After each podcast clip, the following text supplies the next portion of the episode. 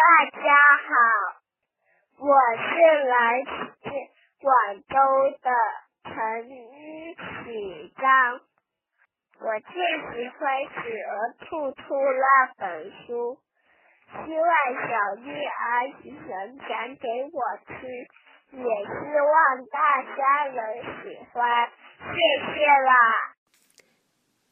小乖乖，欢迎收听小丽讲故事。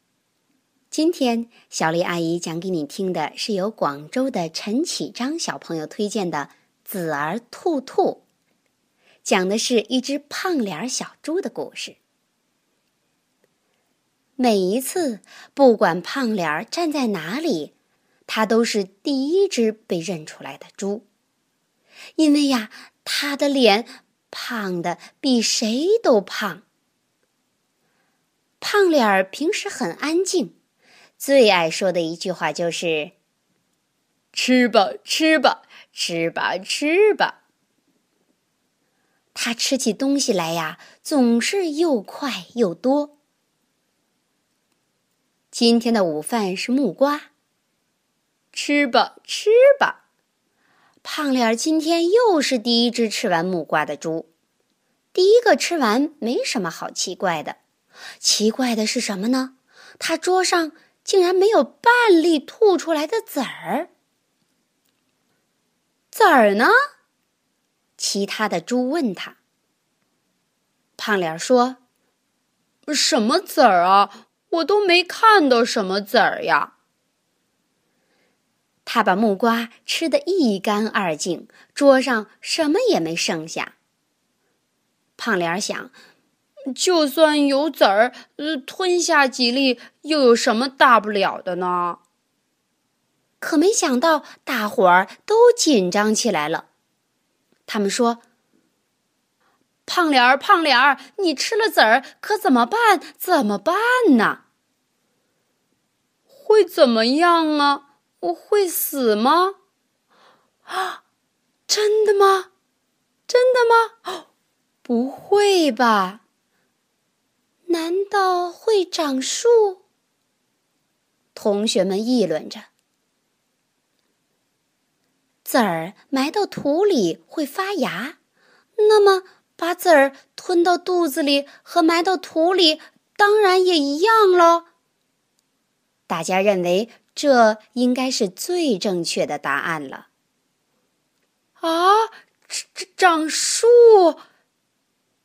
胖脸儿听得脸都发白了，他一屁股坐在地上，想象着自己头上长树的样子，然后他抽抽搭搭的哭了起来。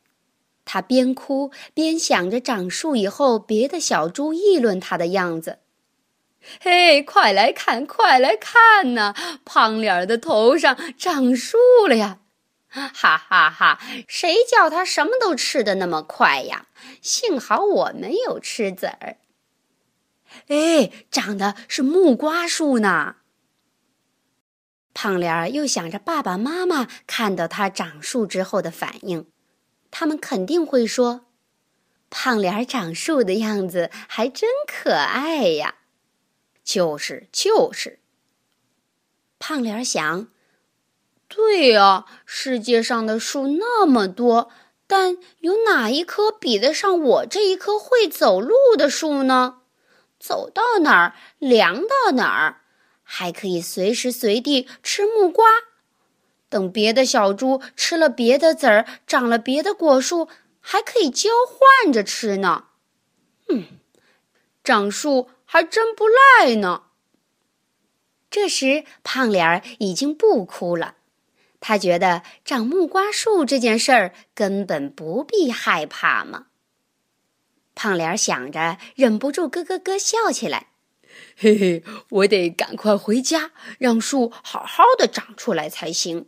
哼，他们很快就会明白长树的快乐，说不定啊，以后还会谢谢我呢。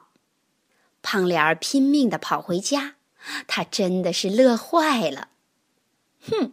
明天等着瞧吧。他跑到厨房，喝下他所能喝的最多的水，然后飞快地钻进被窝里，乖乖地躺着。满心期待头上长出木瓜树的胖脸儿，怕树长不直，连床都换头睡呢。他所做的这一切，完全是为了树好。他迷迷糊糊的，根本没睡好。半夜，他好想知道木瓜长多高了，但又不敢用手摸，怕这一摸啊，树反而不长了。天亮了，该可以了吧？